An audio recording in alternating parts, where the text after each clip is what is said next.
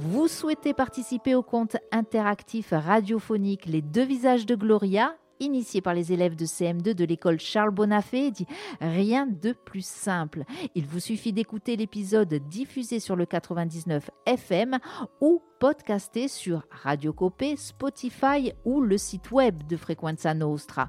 Ensuite, intervenez sur le compte en proposant des personnages, des lieux, des actions, toute idée susceptible de faire avancer le compte.